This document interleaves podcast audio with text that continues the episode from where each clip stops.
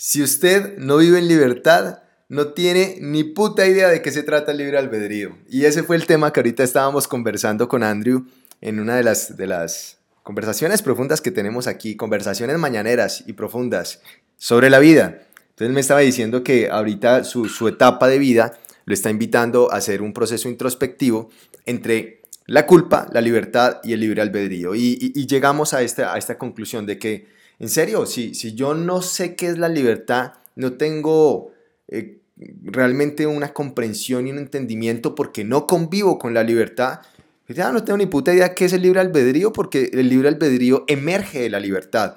Y entonces ahí es cuando nosotros entramos en una película bien interesante, pues las personas permanecen ahí en sus dinámicas mentales en que no todos podemos tener el libre albedrío, todos tenemos el derecho al libre albedrío, pero pues si usted no, si usted ni siquiera conoce qué es la libertad, ¿cómo carajos puede exigir el libre albedrío? No, eso es, un tema ahí de, de incoherencia.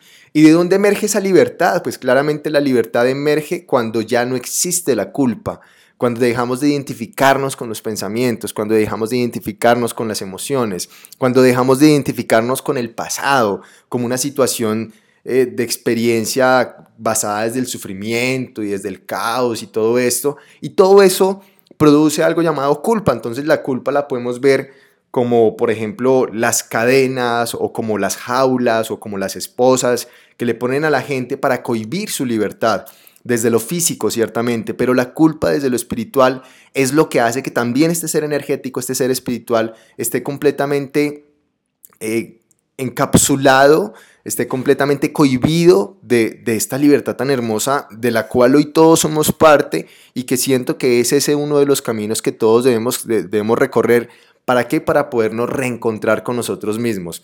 Es que eh, si, si, hacemos en la película, pues el proceso introspectivo, prácticamente el trabajo que todos los seres humanos debemos venir a hacer aquí a este plano físico, es acercarnos al entendimiento de la fuente. Y en el entendimiento de la fuente, que lo podemos llamar amor, que es la comprensión de lo que es todo, y de, y de cómo todo se materializa y cómo todo funciona y cómo todo fluye y cómo todo es, es, el reflejo de lo que nosotros somos, que básicamente es ese mismo amor. Entonces, en la medida en la que vamos comprendiendo eso, tenemos antes, antes de llegar a esa comprensión y antes de llegar a ese entendimiento, caminar por otros conceptos. Y siento que el concepto que está antes, que nos permite en definitiva adentrarnos en el amor de forma profunda, con un entendimiento, con una comprensión clara tal cual y como es, se llama libertad.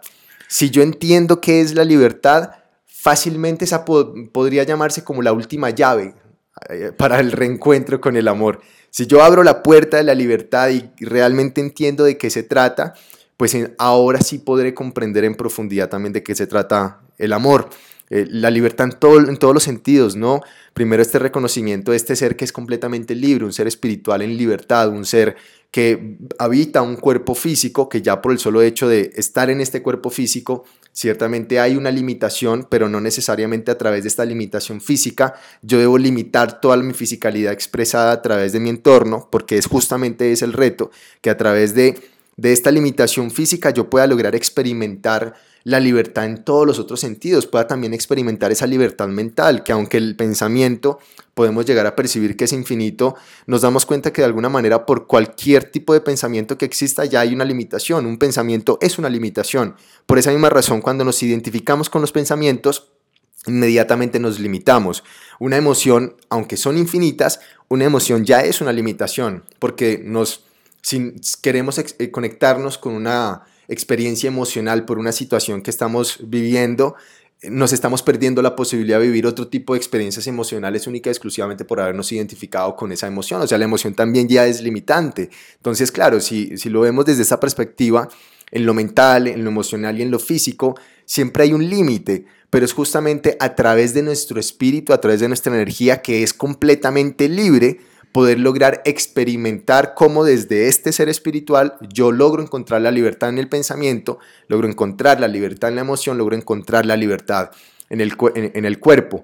Y lo hacemos a través de solucionar las culpas, las culpas asociadas al pasado que ciertamente se están proyectando en el futuro.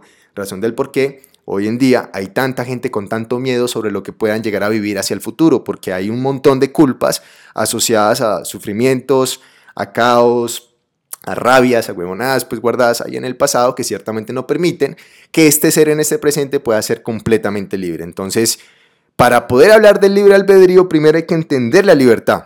Nuevamente, si usted no tiene idea de qué es la libertad, no la está viviendo, no la está percibiendo, no la está entendiendo, no la está comprendiendo, no, no la está sintiendo, eh, no hable de libre albedrío.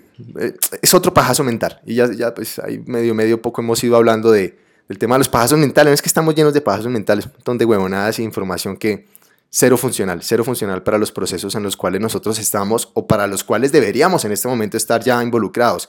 Pero ciertamente cada uno pues en su película, pero lo que sí quiero decir con esto es, eh, por favor, libérense de la culpa. Libérense de la culpa, hagan el trabajo necesario y suficiente para liberarse de la culpa. Suelten cualquier tipo de vaina que haya por ahí arraigada al pasado para que dejen realmente de, vivir tan anclados a, pues, a, vainas que ya pasaron, vainas que ya sucedieron. Luego les hablo un poquito más del pasado, que eso es una información muy bella. Para que puedan vivir en libertad en el presente y desde esa libertad ahora sí poder experimentar el verdadero libre albedrío. Ahí les cuento pues.